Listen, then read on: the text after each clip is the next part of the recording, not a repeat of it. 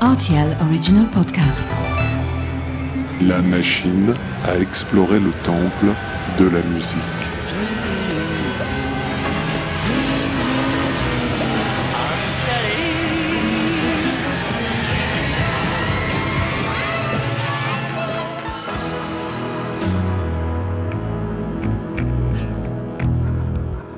Les titres phares des artistes méconnus, les titres méconnus des artistes phares.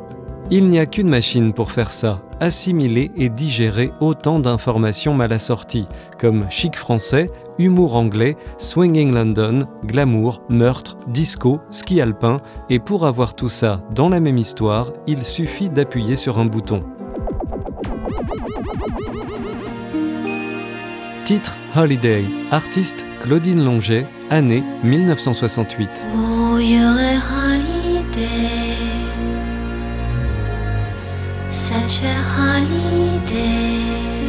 Vous connaissez peut-être la version originale de ce morceau rêveur, chanté par les Big Gees de la première époque, pré-disco, quand les frères Gibb étaient plus ténus que velus, plus éthérés que bronzés, de sérieux concurrents des Beatles en matière de pop song raffiné. You're a holiday. Such a holiday.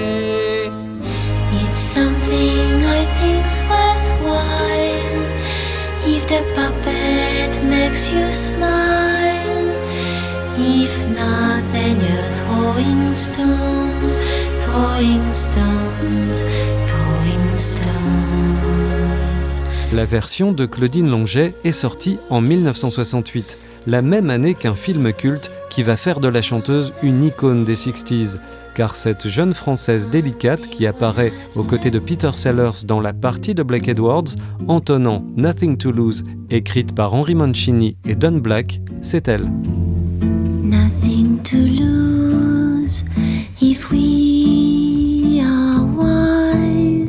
Claudine Longet est alors la petite Française qui enchante l'Amérique, en reprenant des tubes de l'époque et en les susurrant de façon si sensuelle, si Frenchy.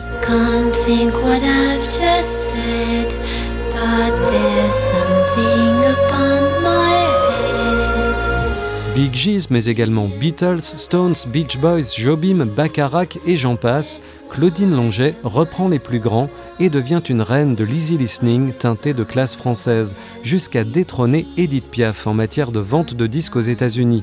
C'est son crooner de mari, Andy Williams, qui lui a mis le pied à l'étrier.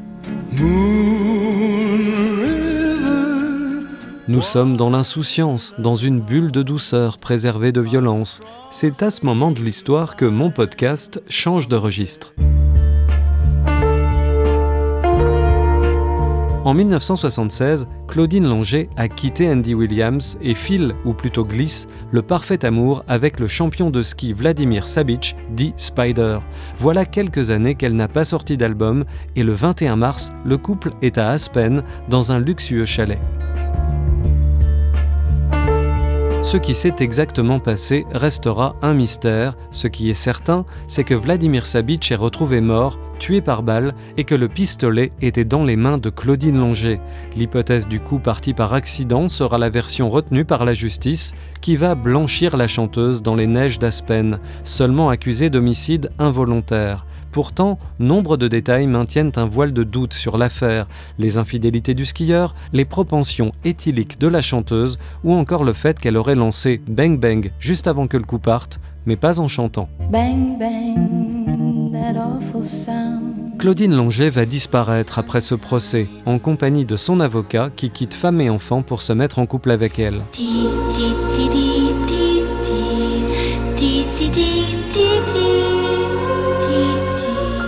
En 1978, les Rolling Stones enregistrent la chanson Claudine, inspirée des événements d'Aspen, et plutôt à charge si l'on se penche sur les paroles. Bref, des pierres qui roulent plutôt lapidaires.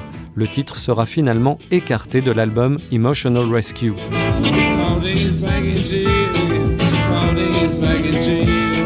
Il nous reste cette voix innocente, en apparence en tout cas, évoquant des vacances désormais éternelles pour cette chanteuse bannie du showbiz. Plaisir coupable Peut-être, à vous de juger. À bientôt pour de nouvelles explorations.